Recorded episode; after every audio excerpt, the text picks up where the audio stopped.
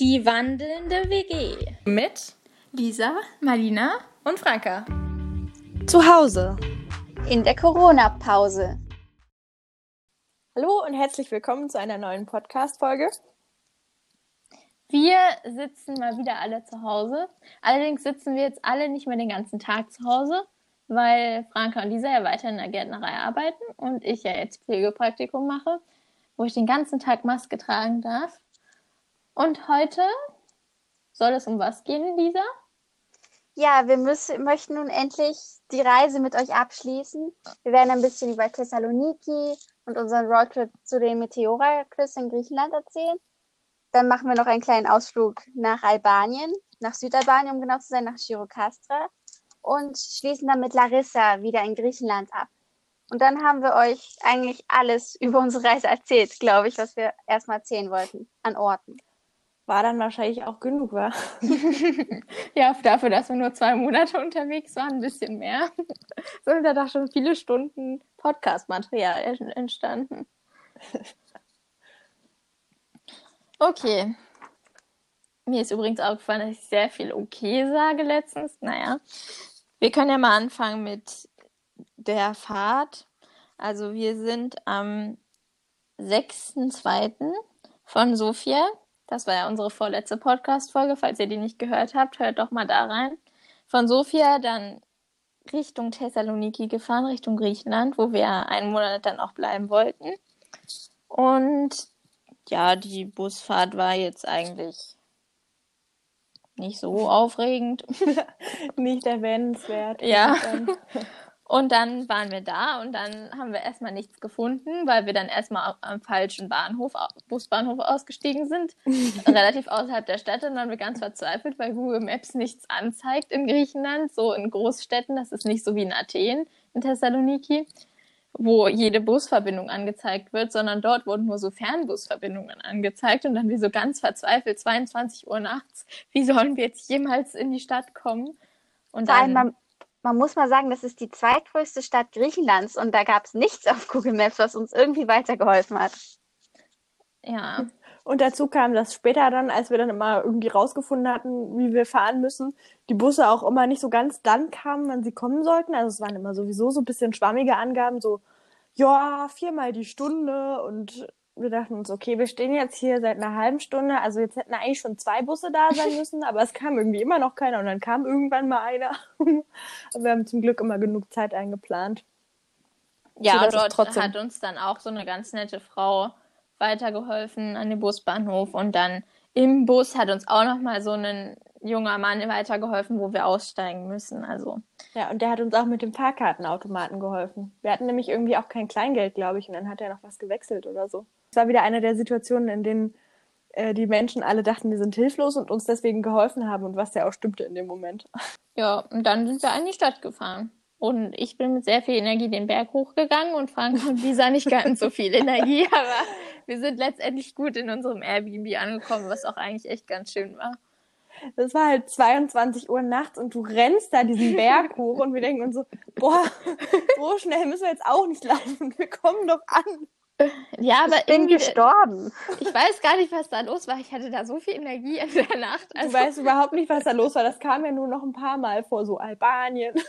ja, aber in Albanien, da fand ich es unheimlich. Und da wollte ich unbedingt, äh, da wollte ich unbedingt im Airbnb sein. Aber in Thessaloniki, das fand ich gar nicht unheimlich. Ich hatte da eigentlich richtig viel Spaß. Da waren so viele Leute unterwegs und ich weiß auch nicht so genau.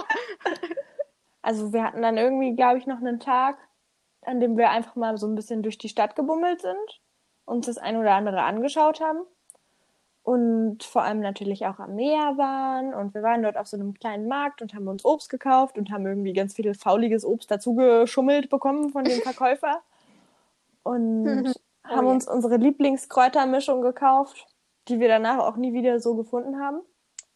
Ja. Dann kam eigentlich schon der spannende Teil, oder? Ja, und Ja. wir haben unseren Podcast aufgenommen das erste Mal. Also, am, falls ihr euch fragt, wann es alles begonnen hat, am 7.2. hat alles begonnen. Aber ich würde noch mal sagen, das ist wirklich ein guter Tipp. Nehmt euch einfach mal so einen Tag Zeit, wenn ihr neu in der Stadt seid. Sucht euch nicht die größten Sehenswürdigkeiten raus, sondern geht einfach mal in der Gegend spazieren und guckt euch die Leute an und was sie machen. das ist eigentlich die schönste Art, eine Stadt kennenzulernen. Das haben wir eigentlich in jeder Stadt, wo wir waren, gemacht, dass wir den ersten Tag einfach mal nur spaziert sind, uns umgesehen haben und das hat immer gut funktioniert. Am 8.2. kam dann die Aufregung des Automietens. Wir sind erstmal schon wieder gar nicht zum Flughafen gekommen, wegen besagten Problems der Busse, die immer nicht so ganz pünktlich gekommen sind. Aber dann letztendlich haben wir es geschafft zum Flughafen. Und da konnte uns dann auch erstmal niemand weiterhelfen, aber dann haben wir eine Person, die uns helfen konnte, gefunden und wir mussten dann mit so einem Shuttlebus zur Autovermietung fahren. Ja, und dann kam das nächste Problem auf uns zu. Das kann ja vielleicht Franka mal erzählen. Ich füge noch eine Sache davor hinzu. Falls ihr euch jetzt fragt, wir sind alle 319 und ich habe meinen Führerschein seit, naja, weiß nicht, knapp zwei Jahren vielleicht. Also ja, jetzt seit ungefähr zwei Jahren, aber da noch nicht seit zwei Jahren und ihr beide ein bisschen kürzer. Und das ist auch wirklich die einzige Autovermietung in allen Ländern, in denen wir geguckt haben, was viele waren, äh, gewesen, in der wir ein Auto ausleihen konnten. Und natürlich auch mit Aufpreis. Also man muss da echt lange suchen und es ist teuer, aber also in unserem Fall hat es sich dann am Ende definitiv gelohnt, würde ich sagen. Und trotz Komplikationen. Ja, die Komplikationen ja. kommen jetzt. Ich hatte, also ähm, wir, wir hatten da irgendwie so ein, also man kann ja da verschiedene Pakete sozusagen mitbestellen, irgendwie Vollkasko oder nicht Vollkasko und wir haben uns dann irgendwie für das billigere entschieden gehabt und da muss man dann aber irgendwie wie viel 750 Euro Kaution, glaube ich, da lassen und ja, irgendwie sowas. Also muss man per auf der Kreditkarte haben und per Kreditkarte an die überweisen. Dann kommt aber nochmal äh, Tank dazu, wo man irgendwie auch nochmal irgendwie 90 Euro Kaution da lässt, die man dann sonst zurückbekommt. Und dann nochmal irgendwie der eigentliche Betrag, den man für das Mieten bezahlen würde. Also ich glaube, das waren bei uns irgendwie 30 Euro oder sowas. Das war dann gar nichts im Vergleich. Ja, genau, im Vergleich ist das gar nichts. Und ich hatte halt ich habe ja, wir haben ja schon mal über Kreditkarten und so gesprochen und auf meiner Kreditkarte kann man, also das ist ein Extrakonto. Ich habe eigentlich ein anderes Konto bei einer anderen Bank und habe dann immer mal dort halt was hin überwiesen und habe da halt extra die 750 Euro vorher überwiesen und ich hatte auch irgendwie ein bisschen mehr, aber zwischendurch brauchte ich die halt nochmal und dann habe ich irgendwie zwei Tage vorher nochmal was überwiesen, weil ich so dachte, ah, jetzt sind es irgendwie 700, keine Ahnung, 70 Euro, das reicht bestimmt nicht. Hat's auch nicht. Aber meine Bank war halt sehr langsam und das kam alles sehr, sehr langsam an und die Kreditkartenbank sozusagen hat auch keine so Sofortüberweisungen irgendwie angenommen, also wo das sozusagen so schneller geht. Und deswegen. Und es war halt auch noch Wochenende. Das ist halt auch mal ganz schlecht. Genau, und deswegen mussten wir dann am Ende das teurere Paket sozusagen nehmen. Also wir haben dann Vollkasko bezahlt, was irgendwie das Doppelte gekostet hat. Am Ende war es zwar doppelt so teuer, also wir haben halt die Kaution dafür nicht bezahlen müssen sozusagen, aber ja, ich, also es ist halt bei uns nichts passiert. Also wir hätten es im Endeffekt wahrscheinlich nicht gebraucht, aber da wir das erste Mal irgendwie ein Auto gemietet haben, war es vielleicht auch nicht total blöd, das zu machen. Aber ja. es war einfach ein bisschen unnötig in dem Moment, weil wir uns ja vorher für das andere entschieden hatten. Also, falls ihr darüber nachdenkt, euch ein Auto zu mieten und das vielleicht nicht mit der Vollkasko-Version zu mieten, dann habt genug Geld auf eurem Konto, damit das funktioniert. Ja, aber ich würde sagen, habt auf jeden Fall mal 1000 Euro da drauf, damit das auf jeden Fall gut geht. Je nachdem, wie viele Tage man mietet. Aber was halt super nett war, die Frau, die das uns vermietet hat, ich glaube, der taten wir so leid mit unserem Drama da, dass ja. sie uns dann mindestens einen ganzen Tag zusätzlich gegeben hat. Nochmal, also wir hätten sowieso, wir konnten sowieso auswählen, bis so und so viel Uhr. Wir waren ja auch schon morgens gekommen und dann hat sie gesagt, okay, den halben Tag, den schenke ich euch jetzt auch noch und so und das war halt total nett und damit hatten wir dann einen ganzen zusätzlichen Tag nochmal das Auto und den hatten wir ja gar nicht eingeplant. Also das war dann eigentlich ganz cool. Und dann haben wir halt auch immer gesagt und angepackt haben, ach naja, wir haben ja Vollkasko. Ist egal. Das mit dem Parken und Autofahren in Thessaloniki war nämlich schon auch interessant. Das kann ich vielleicht auch kurz erzählen. Ich bin nämlich die ganze Zeit gefahren und also in Griechenland fahren ist irgendwie immer wieder spannend gewesen im Vergleich zu Deutschland. Also Thessaloniki war halt wirklich ein bisschen anstrengend, weil super viele Autos unterwegs sind und niemand in seiner Spur fährt, sondern alle irgendwie kreuz und quer dazwischen und dann vor dir fällt irgendwie mitten auf der Straße plötzlich mal ein Taxi an und blinkt nicht mal rechts, sondern hält da einfach und denkt sich, ja, fahr vorbei, wenn du ein Problem hast. Und wenn man da mal nicht was sofort so macht, wie man, also wie alle anderen denken, dass man es machen sollte, dann wird man auch äh, wirklich in den Boden gehupt. Das hatten wir auch einmal. Oh ja, Und das war dramatisch. Ja, und das Parken ist natürlich auch nicht so leicht, weil dort eben so viele Autos sind. Aber wir haben es am Ende immer ganz gut hinbekommen. Dann in den Bergen von Thessaloniki, so kleine Bergschlängelstraßen, da hat man ganz viele Kurvenschilder, das ist sehr witzig zu sehen. Und dann kommen immer mal wieder irgendwelche Griechen, die da mit 100 um die Kurve fetzen. Aber auf, der- auf der Autobahn, die irgendwie schnurgerade ist und komplett leer, fahren sie auch nur 100, obwohl da 130 erlaubt ist. Also das war immer Naja, 100, Witzig. einfach immer 100. Da muss man Ja. nichts beachten, keine Schilder angucken. Du fährst einfach immer 100, sobald es irgendwie geht. Vor allem in den Bergschlängelstraßen war ja auch nur 50 erlaubt oder so. Wir sind da irgendwie mit egal. 40 hochgefahren, damit ihr nicht gleich in jede Ecke kommt. Dann sind wir mit dem frisch gemieteten Auto Richtung Meteora-Klöster gefahren. Und erst dachten wir, wir könnten dann an dem gleichen Tag noch ein paar Klöster angucken. Kloster? Klöster? Wie auch immer. Aber dann hatte das halt doch ein bisschen gedauert mit der Autovermietung und dann wollten wir uns da nicht so stressen. Also wir hatten das halt so, dass wir unsere Wohnung in Thessaloniki behalten haben. Ach, wir haben übrigens auch noch einen Upgrade bekommen von dem Auto. Also wir hatten ein kleineres Auto eigentlich gemietet und die hat uns dann auch noch ein größeres Auto gegeben, was auch nochmal ganz nett war. Also das passiert einem öfters, weil die auch oft die kleineren Autos nicht mehr haben. Ich glaube, in ihrem Fall war das auch nochmal so, ein- so eine Nettigkeitssache. Und dann hatten wir halt auch noch so ein echt entspanntes Auto von der Größe her. Also da hätten auch noch locker zwei Leute mitfahren können neben mir. Also ich habe hinten gesessen und diese hat vorne gesessen und navigiert. Und als wir dann so zu den Meteora-Klöstern gefahren sind, sind wir auch Mautstraße gefahren, haben uns dann geleistet. Und das war halt, glaube ich, vom Fahren her erstmal ein bisschen entspannter. Und Franka konnte sich erstmal ein bisschen einfahren so. Und ja, aber ich war finde, du bist ganz zuverlässig gefahren. Oh, danke. Das war auch richtig schön auf diesen riesigen Autobahnen, weil die total leer waren, weil es halt, muss halt bezahlen, ne? Aber dann irgendwie so links das Meer und rechts irgendwelche Berge und Olivenwälder und dann so kleine griechische Städte, wirklich so urgriechisch. Und also wie man sich so Griechenland vorstellt. Und ja, das war irgendwie cool. Und dann sind wir auch auf dem Weg zu den Meteora-Klöstern irgendwo mitten in der Pampa auf so ein Feld gefahren und haben mitten auf der Straße Picknick gemacht. Ja, also das war wirklich genial. Und ja, Franka, du bist wirklich toll gefahren. Ich merke das ja jetzt. Ich versuche es mir gerade quasi wieder beizubringen, weil ich monatelang nicht gefahren bin. Du hast das dort echt so gut gemacht. Dankeschön. Ja, aber der Roadtrip war toll. Und wir sind ja auch am Olymp vorbeigefahren. Also wir haben ihn nur durch die Wolken rausragen sehen. Aber wir wussten, dass er da ist. Dank Google Maps. Und ähm, als wir dann dort waren, haben wir uns noch ein Kloster so von außen angeguckt. Das hatte dann, glaube ich, auch geschlossen, auch für die nächsten Tage, aber und haben da den Sonnenuntergang angeguckt. Das war eigentlich auch super schön. Und ich hatte ja so eine Pension, Pension gebucht für das Wochenende. Also das war auch so, dieser Thessaloniki-Zeit war alles dann ziemlich teuer im Vergleich zum Rest.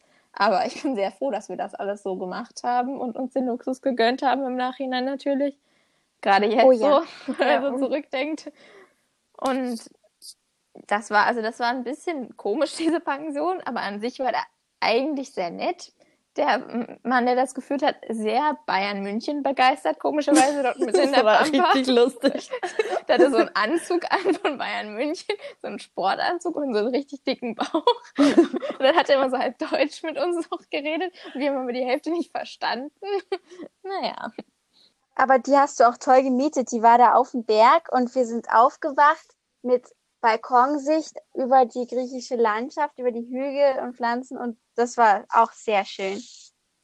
Ja, das Problem war halt auch, dort ist so ein Ort direkt darunter und das ist aber sehr touristisch, dieser Meteora-Klosterort sozusagen. Da sind halt total viele Cafés und die Unterkünfte sind schon ziemlich teuer. Und die nächsten Unterkünfte, so in Richtung Wohnung, die wären so weit weg dann wieder gewesen, hätten dann halt dann nochmal, keine Ahnung, eine Stunde fahren müssen. Und dann habe ich gedacht, das bringt's jetzt auch nicht. Also können wir auch gleich wieder nach Thessaloniki zurückfahren. Und dann haben wir das halt so gemacht und wir haben, waren dann, dann ja auch, ich glaube, also an dem Abend war dann ein bisschen blöd, weil wir dann auch in so einem Touristenrestaurant essen waren. Aber am nächsten Morgen waren wir dann ja noch in so einem Café, das war eigentlich voll nett und haben dann auch noch mal so ein Frühstück gegönnt. Das war auch voll cool und saßen nur so halb draußen. Oh ja, darf ich davon nochmal schwärmen? Es ist das Café Mikel. Und zu dem Zeitpunkt wussten wir es noch nicht, aber das ist so eine Kette in ganz Griechenland, hat so ein bisschen was von Starbucks, aber viel billiger. Und es gibt die verschiedensten Kreationen. Also ich kann mal sagen, ich hatte einen Hot Michelocino, da war drin heiße weiße Schokolade, Milchschaum, äh, ein Espresso und Vanilleeis, glaube ich. Und dann konnte man noch so Toast, Muffins, Kekse zum Frühstück essen. Alles jetzt nicht selbst gebacken, sondern halt warm gemacht, aber trotzdem sehr lecker und unfassbar niedlich und echt günstig, vor allem wenn man mit, wenn man es mit Starbucks vergleicht. Ich würde auch noch gerne kurz was erzählen. Das war auch so eins meiner Highlights. An dem Abend, als wir angekommen sind, also sozusagen am Abend vorher, sind wir noch einmal einfach nur diese Schlängelwege hochgefahren ähm, zu den Meteoraklöstern und haben uns nur mal von außen so ein, zwei angeschaut und es war dann so ein unglaublicher Sonnenuntergang. Und es war irgendwie so schön und diese, diese Berge sind auch wirklich super beeindruckend und wie diese Klöster da oben drauf stehen und wir haben das da so zum ersten Mal gesehen und waren wirklich alle so ein bisschen baff. Und dann waren wir noch so an einer Stelle, das war auch ganz witzig, da waren noch so andere, so Jugendliche und, oder so vielleicht so circa unser Alter und haben da irgendwelche Fotos gemacht und dann sind die halt den ganzen Berg runtergelaufen und dann mit unserem Auto. ja! Die Leute, die haben immer so doof geguckt, wenn wir mit unserem Auto ankamen. Die dachten immer, das kann doch gar nicht sein, dass die jetzt dieses Auto fahren. Ja. Und am nächsten Tag haben wir dann die Klöster angeguckt. Eigentlich den ganzen Tag lang, bis wir zurückgefahren ja. sind. Und die sind schon beeindruckend. Wir waren nur, ich glaube, in zwei waren wir mhm. drin. Also man muss halt für die meisten Eintritt bezahlen. Und zu dem Zeitpunkt haben wir gesagt, naja, wir wollen jetzt nicht noch mehr Geld ausgeben. Aber die sind, glaube ich, alle ein bisschen ähnlich. Wobei ich denke mal, in das eine wären wir vielleicht dann doch reingegangen, wenn es offen gehabt hätte, was dann halt zu hatte. Aber bei dem einen, da waren auch so viele Touristen, standen schon davor. Also das eine auch ganz große Kloster, da haben wir dann auch gesagt, da wollen wir gar nicht reingehen. Ja. Und das letzte? Ja, da würde ich ja mal einen Tipp geben. Das letzte war, glaube ich, Kloster Nicolao da, wo man keinen Eintritt bezahlen musste. Und ich fand es mit eins der schönsten. Also es war relativ weit außen, aber es hatte einen sehr schönen Garten. Man konnte relativ viel des Klosters sehen. Bei anderen Klostern konnte man teilweise nur in zwei Räume gehen und hat trotzdem drei Euro bezahlt. Und das war dort kostenlos. Man konnte in den Garten gehen. Es gab eine kleine kostenlose Ausstellung mit Klosterdokumenten. es gab ein Klo. Und die Aussicht war auch genial, weil man konnte, glaube ich, auf Kalambaka oder eine andere Stadt dort hinuntersehen, weil es eben so weit außen war und nicht in diesem kleinen, niedlichen Sandsteingebirge innen drin. Ja, Kalambaka, genau so heißt diese Stadt bei den ja, Das ist wieder das mit dem Verwechslungsfaktor Kalambaka, Kalamata. Und dann sind wir auch schon wieder Richtung Thessaloniki zurückgefahren, so gegen Nachmittag, weil wir wussten, dass wir noch mal so zwei, drei Stunden Fahrt vor uns haben, haben wir dann auch gesagt, komm, wir fahren jetzt lieber zurück damit Franka dann auch noch fit zurückfahren okay. kann. Und aber dann haben wir die mautfreie Version gewählt und das war auch sehr schön. Also Franka ist ja ganz brav, ganz langsam die ganzen Serpentinen hoch und runter gefahren und dann ist halt so die Sonne untergegangen und wir sind auch teilweise in so kleine Schneeberge reingefahren. Ganz oben lag noch ein bisschen Schnee. Und das war auch sehr schön. Es war halt sehr verlassen und, und dann haben wir noch an so einem kleinen Fluss gepicknickt. Also das war eigentlich der witzigste Moment. Das habe ich auch letztens erst wieder jemandem erzählt. Ich glaube gestern. so, als dann an uns die Autos vorbeigefahren sind und das war halt direkt an der Straße und dann gucken sie so kurz nach rechts und dann guckten sie so richtig mit großen Augen nach rechts und du sahst richtig, wie so nicht mehr nach vorne guckten beim Autofahren, sondern die ganze Zeit nach rechts, weil sie uns sahen und das Auto sahen und es nicht glauben konnten. Wie wir da halt auch mitten in der Pampa an diesem kleinen, an dieser kleinen Raststätte saßen war auch witzig. Und da ging noch so ein Fluss lang und dann halt diese Straße drumherum. Und da waren aber erstaunlich viele Autofahrer, fand ich. Also dafür, dass das irgendwie so abgelegen war. Oh, und ja, beim, das fand ich auch. Was beim Autofahren in Griechenland auch immer wieder lustig ist, gerade in den Bergen, da laufen ja alle fünf Minuten irgendwelche Hunde vor das Auto. Aber das sind nicht mal, also wie wir später festgestellt haben in Megalopoli, weil unsere Hunde da auch immer frei rumliefen, es sind nicht mal alles irgendwelche Straßenhunde, sondern es sind wahrscheinlich teilweise auch Hunde, die einen Besitzer haben, aber die da halt einfach durch die Gegend laufen. Aber äh, die sind dann halt einfach nicht so ängstlich vor den Autos, sondern die wissen, das Auto hält höchstwahrscheinlich an und dann laufen die da immer richtig, richtig ja. schön davor, bellen das Auto am besten noch an. Aber ich glaube, wir haben nichts totgefahren. Das hätte sie ja hoffentlich ja, gemerkt. Da lag so viel am Ja. Straßenrand, weißt du das noch? Das war so deprimierend. Und dann sind wir zurückgefahren und am nächsten Tag hatten wir nochmal irgendwie so einen kleinen Hafen, glaube ich, angeschaut. Es war jetzt aber nicht außergewöhnlich spannend, würde ich sagen. Also es war ganz schön, aber ja. Und dann haben wir noch irgendwie am Tag danach beschlossen, wir machen mal einen Strandtag, einfach nur mal irgendwie rumliegen und wir haben, ich habe da so einen Strand rausgesucht auf der Halbinsel Chalkidiki und wenn man im Internet sucht, findet man den bestimmt. Der ist aber im Sommer garantiert komplett mit Touristen überfüllt, aber da wir da halt Anfang März waren, nee, was war das?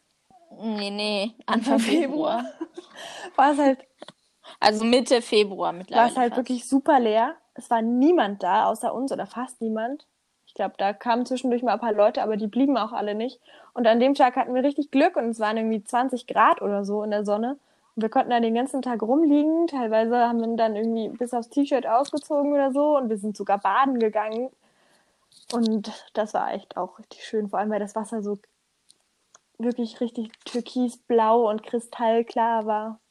Ja, also das war auch Ja. so cool. Vor allem so Mitte Februar einfach im Meer baden zu gehen. Und jetzt kann man, kann man so sagen, also wir haben halt an Papis Geburtstag so an einer Feuerschale gesessen und ich habe einfach gedacht, ja, ich habe halt im Februar schon am Lagerfeuer gesessen und das ist normalerweise jetzt auch nicht so typisch bei mir Ja. jedenfalls. Und war einfach im Meer baden. Und jetzt gucke ich zum Fenster raus und es regnet in Strömen und es ist relativ kalt. Ja, es ist kalt, vor allem wenn man länger draußen ist. Oh ja. Äh, Dann mussten wir das Auto wieder abgeben. Und dann haben wir noch so eine Führung gemacht, eine Free Tour, aber wir haben fast alles wieder vergessen. Ich kann noch ein bisschen was sagen. Also das war dann wiederum der nächste Tag, es war nicht der gleiche Tag. Also Thessaloniki, ich habe mir jetzt wieder so ein paar geschichtliche Fakten aufgeschrieben. Es war aber ein bisschen verwirrend, wie der das alles erzählt hat. Das war auch mit, das war ganz lustig, das war mit drei anderen Deutschen. Mit zwei, die Erasmus gemacht haben in Thessaloniki.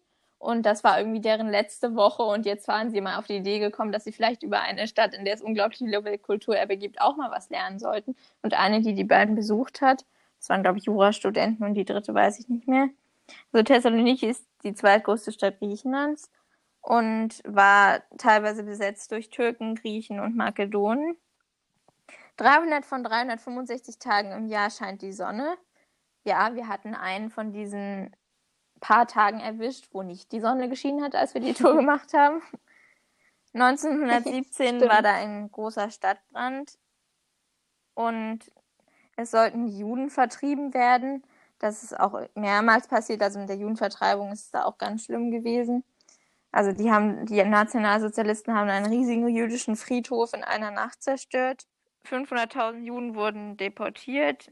Istanbul wurde nach dem Vorbild Thessalonikis erbaut. Das fand ich, Ich ganz auch. interessant. Und in den 50ern, also dieses typische Stadtbild von Thessaloniki, was wir auch erst hatten, bevor wir da in die höheren Stadtteile gekommen sind von Thessaloniki, ist erst in den 50ern erstan- entstanden. Denn dort, dort wurden billige Gebäude erbaut mit Balkonen, damit die Bauarbeiter sich kurz erholen können. Also alle Gebäude, die näher am Meer sind, außer die alten, haben alle dieses typische Bild, das können wir vielleicht auch mal auf Instagram posten, wo dann überall so Balkone davor sind. Ist aber im Sommer richtig sinnlos, weil es ist so heiß dort, dass du dich sowieso nicht auf deinen Balkon setzen kannst. Also das geht nur so im Winter Ja, und Im Winter ist Frühjahr. es halt dort auch zu kalt. Also, ja, genau. es geht eigentlich, Oder es windig. geht eigentlich wirklich nur im Frühling und im Herbst. Das ist halt blöd, wenn man so zwei Drittel des Jahres den Balkon nicht mal benutzen kann. Und die, Städte, die Straßen sind halt auch sehr relativ eng und eben diese typischen Häuser ziemlich hoch. Das heißt, wahrscheinlich da ist da im Sommer auch überhaupt kein Luftzug, so ähnlich wie in Das war halt wirklich das mit den Bauarbeitern. Das wurde nicht nur für die Bauarbeiter gebaut, sondern die Bauarbeiter haben sich das einfach gebaut. Und es war auch einfach immer das Erste, was sie gebaut haben. Als sie da angefangen haben, eine Etage zu bauen, wurde zuerst der Balkon gebaut, damit sie irgendwie eine Pause machen können zum Rauchen und so. Wir haben ja auch festgestellt, dass es das irgendwie hübscher macht Ja. als die ganzen kommunistischen Bauten in den anderen osteuropäischen Hauptstädten. Weil der ba Balkon, da sieht das gleich viel freundlicher und ganz anders aus, obwohl es ja eigentlich auch nur Betonblock baut. Da, Ja, da kommt die Architekturstudentin durch. Also das ist ja kein Kommunismus dort gewesen, aber ja. ja, genau, deswegen sieht es halt auch anders aus. Ja, ich fand, das sah man auch echt den Unterschied.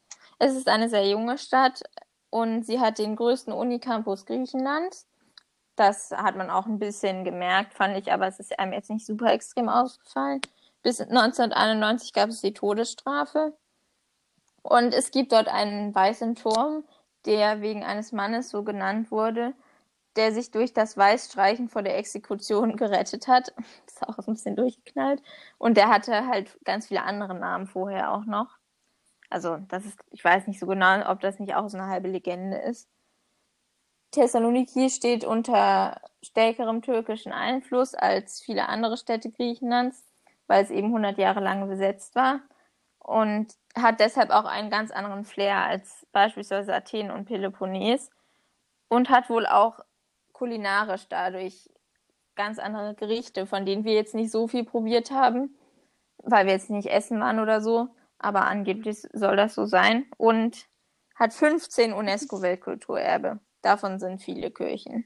Mehr habe ich mir nicht mehr aufgeschrieben und mehr weiß ich, Ich wollte auch noch nicht sagen mehr. zu dem Unicampus. Also ich finde, man hat es insofern gemerkt, weil wir nie direkt uns als Touristen gefühlt haben, jedenfalls ich nicht, sondern man wurde irgendwie so hingenommen als Teil der Stadt so ein bisschen von den Menschen. Also in anderen Städten ging uns das so, dass wir oft so angeschaut wurden, weil ja irgendwie schon man das nicht immer so total verbergen kann, dass man halt da nicht wohnt oder so. Und dort war das aber so ein bisschen, weil es da eben auch viele Erasmus-Studenten und so gibt, irgendwie so ein bisschen selbstverständlicher, dass wir da rumlaufen. Und das war irgendwie auch mal schön, fand ich. Also, Das stimmt, wenn du es so sagst. Können wir weitermachen mit Albanien?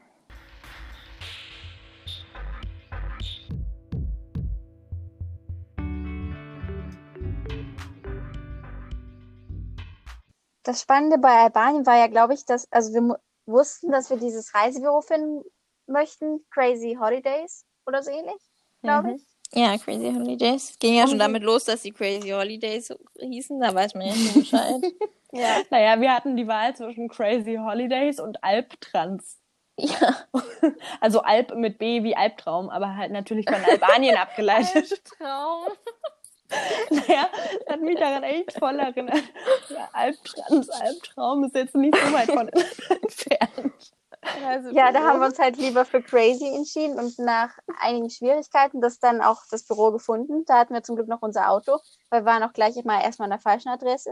Keine Ahnung, was da schiefgegangen ist, aber dann haben wir es gefunden und haben gesagt, wir wollen nach Albanien fahren, aber wir wollten natürlich auch sofort ein Zurückticket buchen, weil es ist nicht so leicht und wir wollten schon wissen, dass wir wieder zurückkommen. Aber das ging nicht. Da hat sie uns gleich mal gesagt, genau, weil wir wollten nämlich nicht zurück nach Thessaloniki, wir wollten dann weiter nach Larissa, weil das näher in die Richtung ist, in die wir eigentlich wollten, nämlich dann runter in den Süden nach Peloponnes zu unserem Walkway.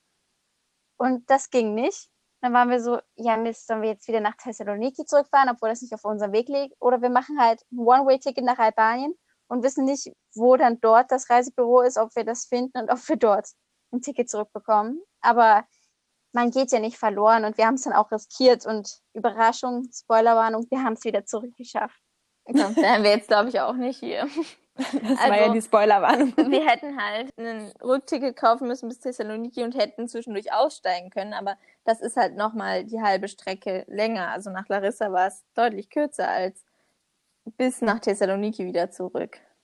Und deshalb haben wir das dann auch am Ende nicht, habe ich mich überzeugen lassen, es nicht zu machen. Ja, und dann sind wir da ja auch mitten in der Nacht nach Albanien gefahren und dort dann eben, wie Frank auch vorhin schon erwähnt hat, mitten in der Nacht angekommen. Dann auch nur mit Erinnerung, also die Grenzkontrolle ging ziemlich schnell auf dem Hinweg. Und wir dachten nicht, dass wir dann so schnell aussteigen müssen. Und dann mussten wir plötzlich aussteigen und dann waren die aber auch ganz nett und haben dann gesagt, müsst ihr nicht aussteigen und so. Allgemein, die Busfahrt war sehr interessant, was die Ja. alles mitgenommen haben, schon allein. Wirklich alle im Bus haben dann irgendwie uns geholfen und also nicht nur der Busfahrer oder so, sondern der auch, aber irgendwie auch die Mitfahrenden so, wolltet ihr nicht hier aussteigen und so und dann diese haben wir echt sehr seltsame Dinge transportiert, wo man sich so denkt, okay, wozu braucht man das jetzt? Dann, was auch witzig war, dass die irgendwie überall, in ganz Griechenland haben die überall irgendwo nirgendwo angehalten und noch jemanden eingesammelt oder abgesetzt. Und dann bin ich den Berg wieder mal hochgerannt. Zum Glück mussten wir, mussten wir nicht den ganzen Berg hoch, sondern nur den halben, weil das eigentliche Girocastra liegt nochmal deutlich höher, das sozusagen alte, was das Sehenswerte ist an dieser Stadt. Und wir wohnten aber in so einer Garage, wie ihr vielleicht in unserem Trailer beziehungsweise in unseren Highlights oder in der einen Folge schon gehört habt. Das war halt so ein Haus und direkt daneben war dann die Straße und wir haben die Tür aufgemacht und die Leute, die an der Straße lang gelaufen sind, konnten direkt reinschauen. Und den ersten Tag hat es auch erstmal in Strömen geregnet. Also ich glaube, das war der einzige Tag, wo es einfach so dermaßen schlechtes Wetter war und auch den ganzen Tag durchgängig. An dem Naja. Tag haben wir natürlich unsere- unsere Heizung auch nicht anbekommen. Ja. Es war irgendwie nicht so leicht. Also das gab da irgendwie tausende von Knöpfen und der ist so davon ausgegangen, die wissen ja, wie das geht. Aber dann gab es sozusagen einen, der aussah wie ein Knopf, aber kein Knopf war, sondern ein Schieberegler und dann deswegen hat er natürlich nicht funktioniert. ja, und das hat dann irgendwie ein bisschen gedauert, bis wir das alles hinbekommen. Die Waschmaschine, da, damit konnten wir irgendwie am Anfang auch nicht umgehen. Die sah so komplett anders aus als bei uns. Also dieser Drehknopf hat irgendwie, da war irgendwie so ein, das hatte irgendwie immer so eine Zeit und die ist dann abgelaufen wie so ein Kurzzeitwecker so ein bisschen und so hat das irgendwie eher funktioniert. Und dann hat immer unsere Spülung nicht funktioniert. Ja, und die Küche, die war auch nicht so richtig toll ausgestattet. Also das, das, ja, das war alles ein bisschen Es gab- sporadisch eingerichtet. Es gab keine normal großen Tassen, nur Gläser, aber es gab sechs Espresso-Tassen. Sechs! und dort können normalerweise zwei Leute schlafen. Und wir hatten dann noch so ein Klappbett drin stehen. Und es war alles ein großer Raum und es war alles sehr feucht, weil man da natürlich auch drin gekocht hat. Und unsere Wäsche hing überall durch den ganzen Raum. Auch über Und wenn man halt lüften, lüften wollte, dann musste man halt die Tür so weit aufmachen, dass die von der Straße reingucken konnten. Und es ist natürlich auch noch relativ früh dunkel geworden. Das heißt, man wollte da jetzt auch nicht stundenlang die Tür offen stehen lassen. Wenn man nicht da war, ging das ja auch gar nicht. Und tagsüber wollten wir dann ja auch schon mal was unternehmen und nicht den ganzen Tag da drin hocken. Und dann Das hatten wir noch, dann hatten wir noch drei, viermal Stromausfall. Mal so drei Minuten. Also nicht so lang. Beim zweiten, dritten und vierten Mal haben wir uns schon nicht mehr gewundert, sondern dachten so, naja, kommt wahrscheinlich öfter vor hier. Es war ein bisschen so Camping-Gefühl insgesamt und es war jetzt nicht total schlimm und werden da ja auch nicht lange oder so, aber es war trotzdem eine interessante Erfahrung. Wir haben damit nicht gerechnet. Also so ein bisschen, dass es irgendwie so vielleicht nicht so krass ist wie in anderen ähm, Ländern schon, aber also ja. Und die haben halt auch so überall so Kabelknoten über den Straßenhängen. Also da sind immer so die sozusagen Hochspannungsleitungen sind wirklich über der Straße und dann immer so ein, die verknoten sich dann über den Masten immer in so wirklich 10, 20 Kabel, die da hinlaufen zu einem Mast und da alle ineinander halb verknotet sind.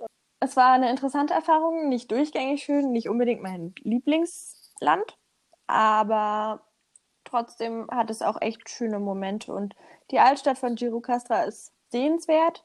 Girocastra insgesamt ist ziemlich vermüllt.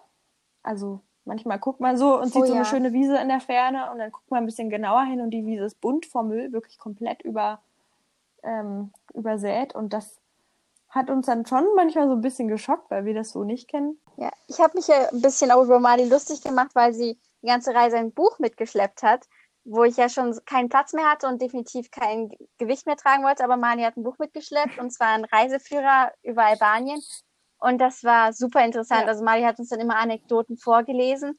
Und Albanien ist ein, also jedes Land ist unglaublich faszinierend, hat eine tolle Geschichte. Aber Albanien war da echt nochmal wirklich, also vor allem, weil man so wenig davon gehört hat, also zumindest ich, nicht im Geschichtsunterricht oder in den Nachrichten.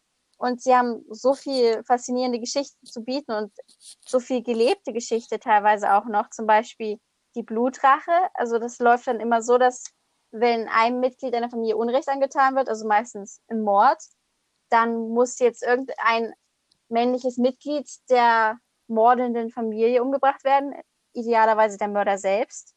Und so ge- geht das dann aber immer weiter in einer Spirale, bis halt die ganze Familie keine männlichen Nachkommen mehr hat. Und das zieht Und sich das- halt auch in andere Länder dann mit rein. Sie sind dann teilweise geflohen, die Familien, und trotzdem hat die andere Familie dann geschafft, die zu finden. Da gibt's ganz gruselige Geschichten. Was ich auch krass fand, war das mit den Mannfrauen. Könnt ihr das nochmal erzählen? Ich glaube, das kriege ich nicht mehr zusammen, aber das fand ich auch. Also ich würde es noch zusammenbekommen. Also ich glaube, der Name war Burnesha. Und wenn zum Beispiel durch die Blutrache geschah das meistens, dass eben keine männlichen Mi- Mitglieder mehr übrig waren. Aber man brauchte halt in Albanien einen Herr im Haus, der der Chef der Familie ist, Oberhaupt der Familie. Und das haben dann manchmal Frauen übernommen. Die haben dann alle männlichen Privilegien bekommen.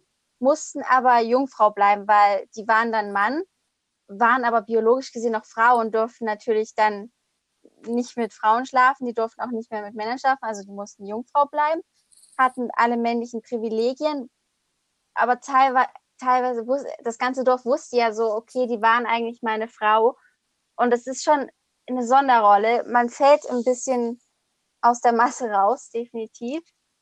Aber es gibt viele Frauen, die das für sich gewählt haben, eben auch um diesen Respekt zu bekommen, um das Ansehen eines Mannes zu bekommen. Ja, oder um halt für das Dorf ein männliches Mitglied zu sein, so.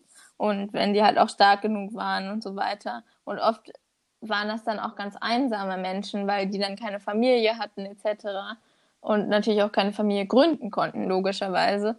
Und das ist wohl oft auch ein sehr einsames Leben gewesen. Es gibt heutzutage wohl nicht mehr viele, teilweise noch in albanischen Dörfern, wo auch die Blutrache noch weit verbreitet ist leider. Es ist eigentlich verboten, glaube ich, nach albanischem Recht. Also Albanien ist theoretisch auch eine Demokratie, aber ist auch so, also hatte auch so halbe Diktatur Kommunismus, wo alle Kommunismus hatten. Im Prinzip hat sich aber ziemlich abgeschottet bis heute und ist ja auch nie in die EU bis jetzt reingekommen. Es gibt eben Verhandlungen, aber haben es bis jetzt noch nicht geschafft.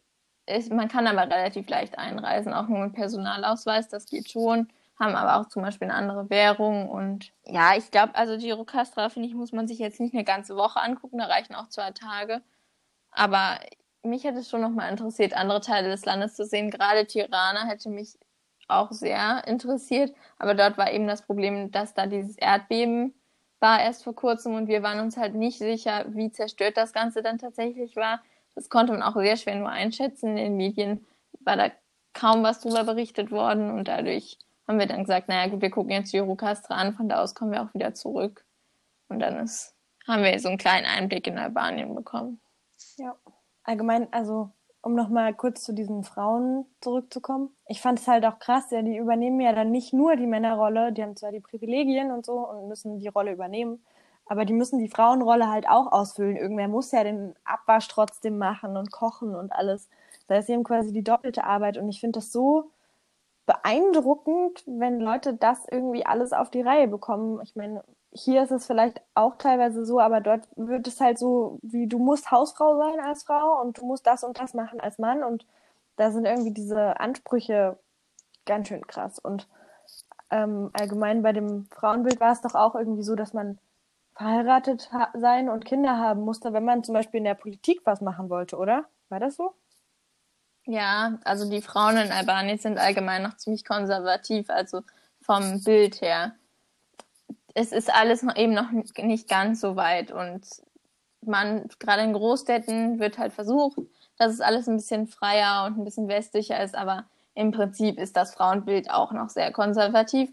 Und das Beispiel dort war halt in meinem Reiseführer-Roman-Mix, war halt eine Politikerin auch die relativ hochrangig war. Und dort stand dann als erstes in der Beschreibung, hat zwei Kinder und einen Mann und der Mann ist das und das von Beruf. Und das würde in Deutschland halt nicht stehen. Da steht vielleicht das Alter und hat dort und dort studiert und keine Ahnung, in den und den Organisationen gearbeitet. Und dann kommt irgendwo ganz unten mal, ja, und sie hat zwei Kinder und einen Mann und lebt gerade glücklich in, was weiß ich, Berlin oder so.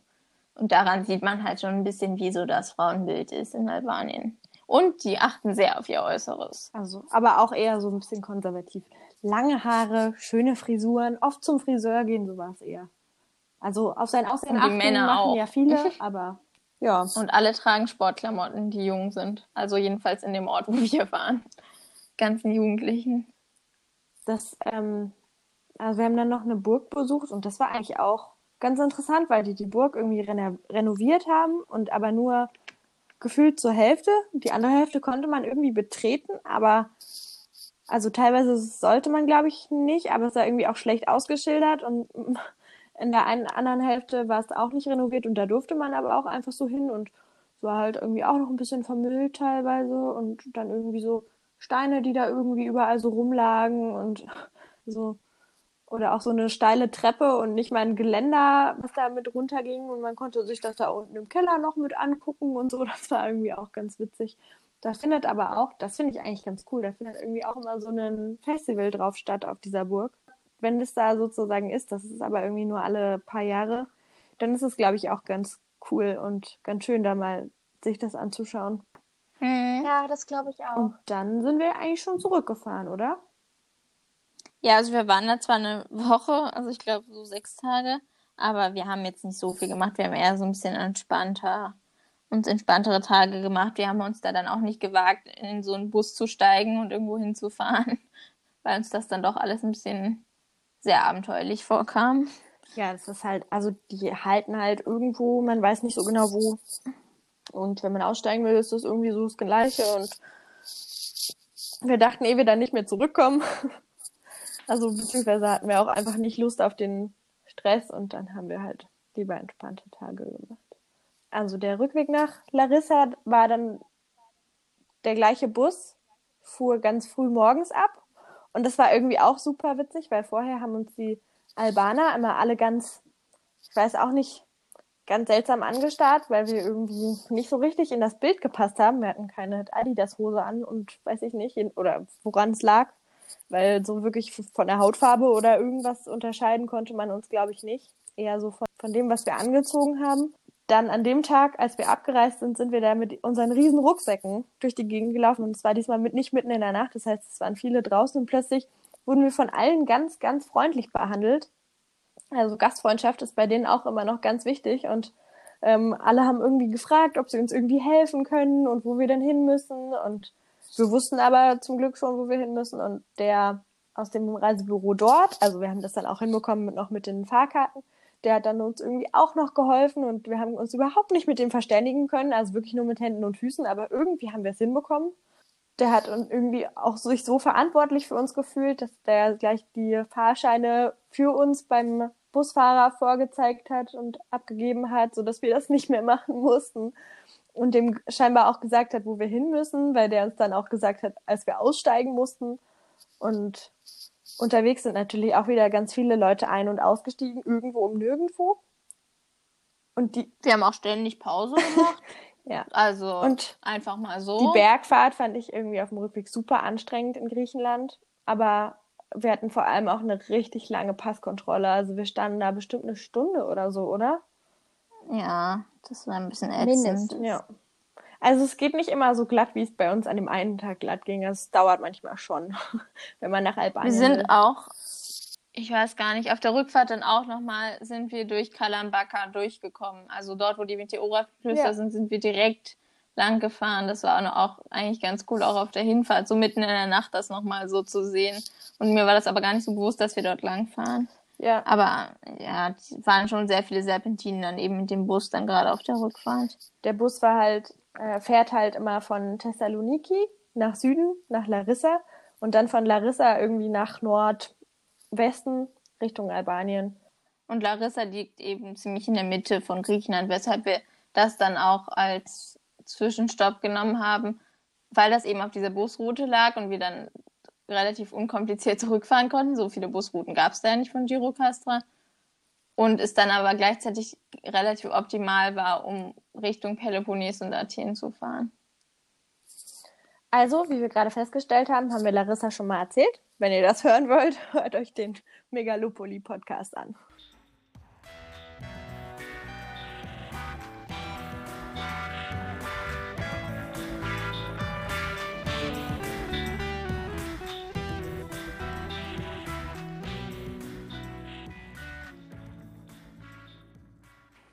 Dann können wir noch kurz was zu Kalamata sagen. Da waren wir nachdem wir Walkaway gemacht haben. Das heißt, da hatten wir dann schon ja ganz andere Erfahrungen gesammelt und hatten auch nun wirklich die wärmere Seite Griechenlands gesehen. Also dort war es teilweise echt ganz angenehm warm und viele Leute kennengelernt und dann gearbeitet und wollten noch mal ein bisschen entspannen. Das war auch sehr spontan und haben uns dann ein bisschen inspirieren lassen von Leuten, die auch gesagt haben, dort ist es ganz schön und das lag so ganz gut auf der Route irgendwie. Man konnte da hinkommen und es war direkt am Meer und Franka zum Beispiel wollte auch noch mal ganz gerne ans Meer und dann haben wir uns dafür entschieden, zwei Tage vorher, dass wir da jetzt ein Airbnb buchen und sind dort dann auch netterweise hingefahren worden von der Freundin von dem Chef von dem Workaway, wo wir waren. Kalamata war echt schön. Und wir hatten halt echt das Glück, unsere Ferienwohnung ähm, war drei Minuten weg vom Strand. Nicht mal. Also wirklich,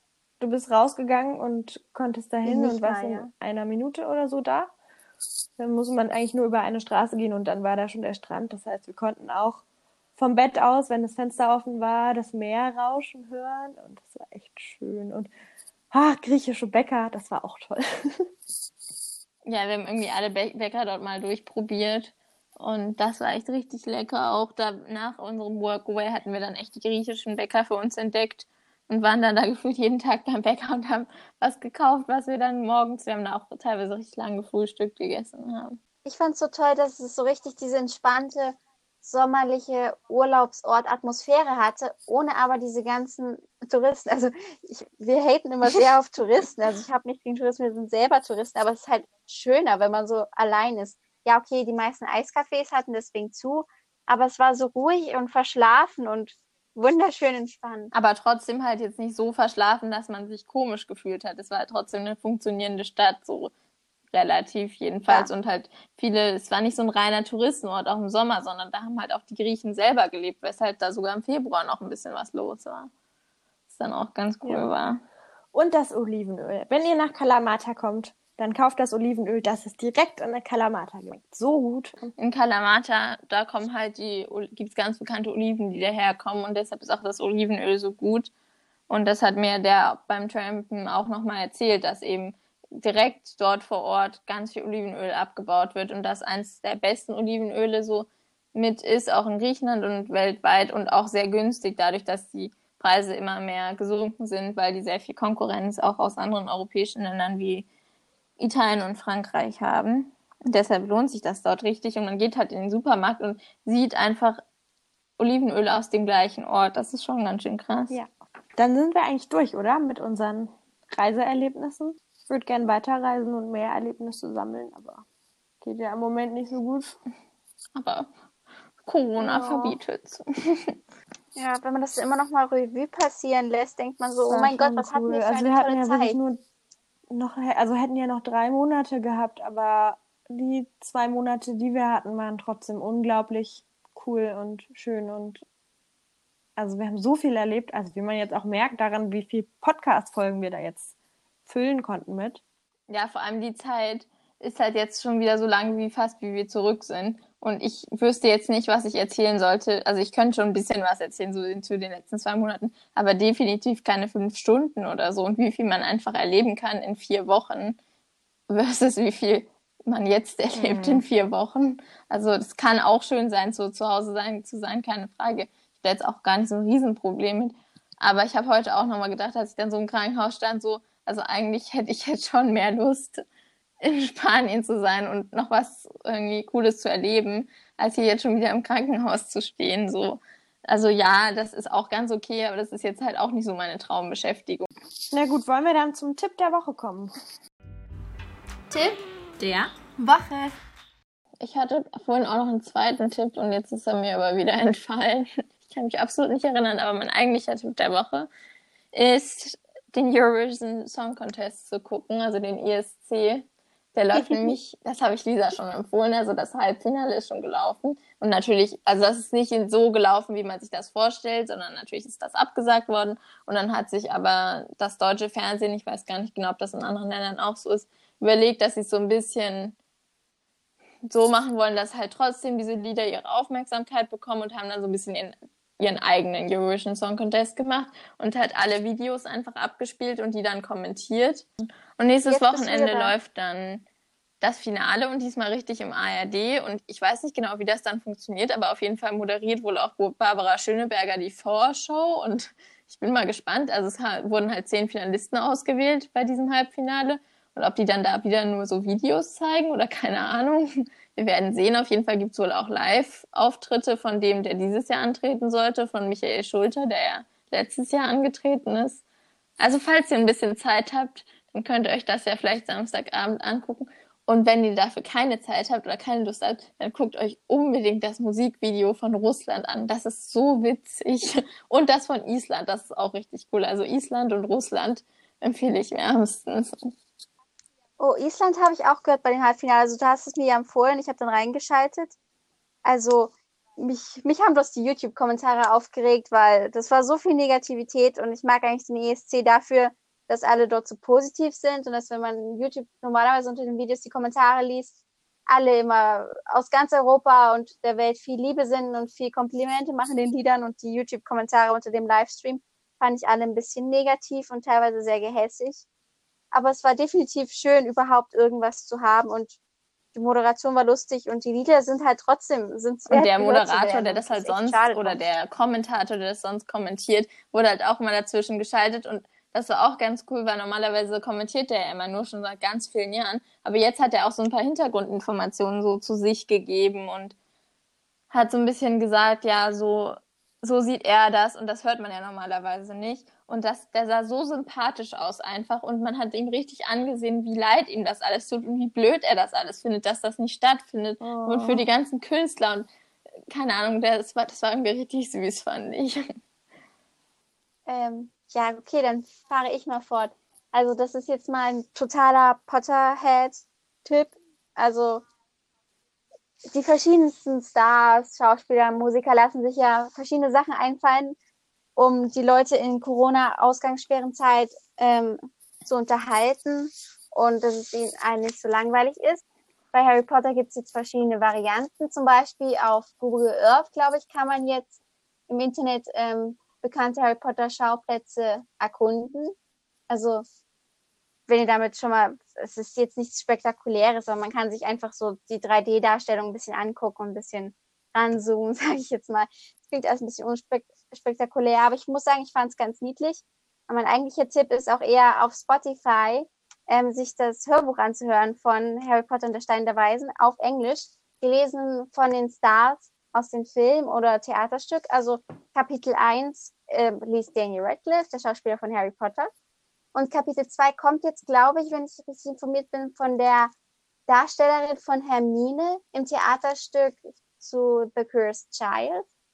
Und Warwick Davis soll, glaube ich, auch dabei sein und einige bekannte Gesichter. Und es ist wirklich schön, das von denen zu hören. Ich bin auch großer Fan vom britischen Akzent. Und das dann so das Original gelesen zu bekommen, fand ich sehr schön und hilft, denke ich, auch, wenn man mal die Englischkenntnisse verbessern will, weil wenn man Harry Potter-Fan ist, kennt man das ja schon und dann weiß man, was man hören will. Oder wenn man lieber einen Film schauen will, es gibt ja auch ganz viele Harry Potter-Fanfilme auf YouTube.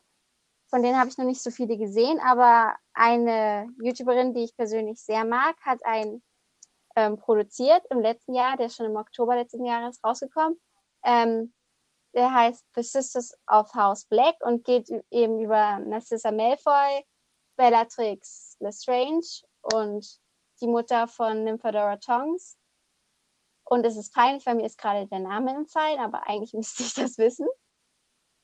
Und die drei sind ja Schwestern, was man vielleicht nicht unbedingt weiß, wenn man die Filme schaut, aber es ist jedenfalls ein faszinierendes und sehr explosives Geschwisterduo.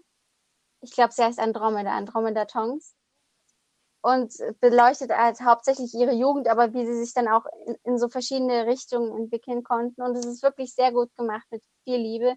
Geht, glaube ich, circa so eine Stunde oder so. Auf YouTube kann man sich also kostenlos anschauen. Mein Tipp der Woche ist Langosch zu machen. Als wir nämlich in Budapest waren, haben wir irgendwie immer Langosch gesehen. Also was man ja auch weiß, dass das so das typische Ungarn-Essen irgendwie so mit ist, also so Street Food.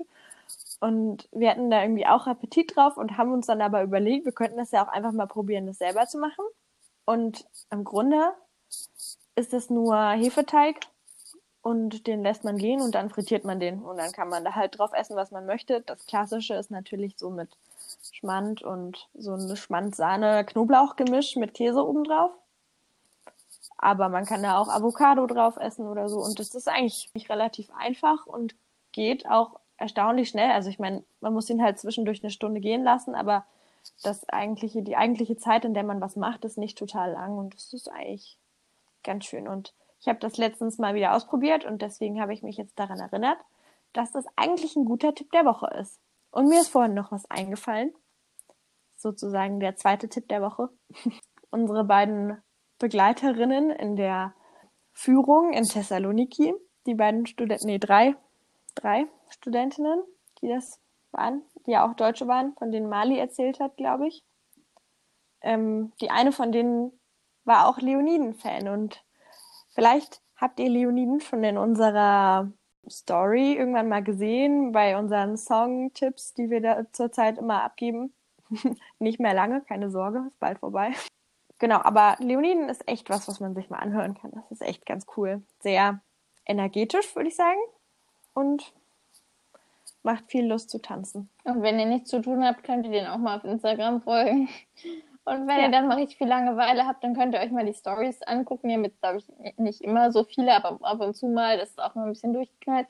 Das ist auch richtig witzig. Ich habe nämlich meinen Leoniden-Pullover an, den ich von Selina und Franka zum letzten Geburtstag geschenkt bekommen habe. Also Franka, das war super passend. Mir ist das vorhin so eingefallen und dann dachte ich, das kann ich ja vielleicht noch kurz mit sagen. Ich glaube, damit sind wir am Ende dieser Folge. Es war, wir haben uns bemüht, es diesmal, es wird trotzdem so eine Stundenfolge, aber es waren echt viele Orte und wir haben uns bemüht, diese drei Wochen ja eigentlich, die das insgesamt waren, ein bisschen mehr zusammenzufassen, gerade Kalamata und Albanien eher so ein bisschen anzureißen, weil das auch eher so ein bisschen entspanntere Zeit war. Und ich glaube, damit ist auch erstmal unsere Reise abgeschlossen. Wir werden sicher noch mal so eine Folge machen, in der wir lustige Tagebucheinträge vorlesen. Das können wir jetzt ja. aber vielleicht auch noch ein bisschen später machen. Einfach so als, ums Revue passieren zu lassen, aber halt nur so bestimmte Ausschnitte, weil da müssen wir uns auch ein bisschen darauf vorbereiten und nochmal Tagebücher reinlesen. Habe ich auch vorhin erst mal was ganz Lustiges gelesen. Und wir sind ja eigentlich so Klebezettel dran machen und dann ist jeder irgendwie immer, immer im Wechsel sind wir dann dran und müssen was vorlesen oder so. Ja, genau. So irgendwie so auf jeden Fall müssen wir uns darauf vorbereiten. Mehr als sonst so.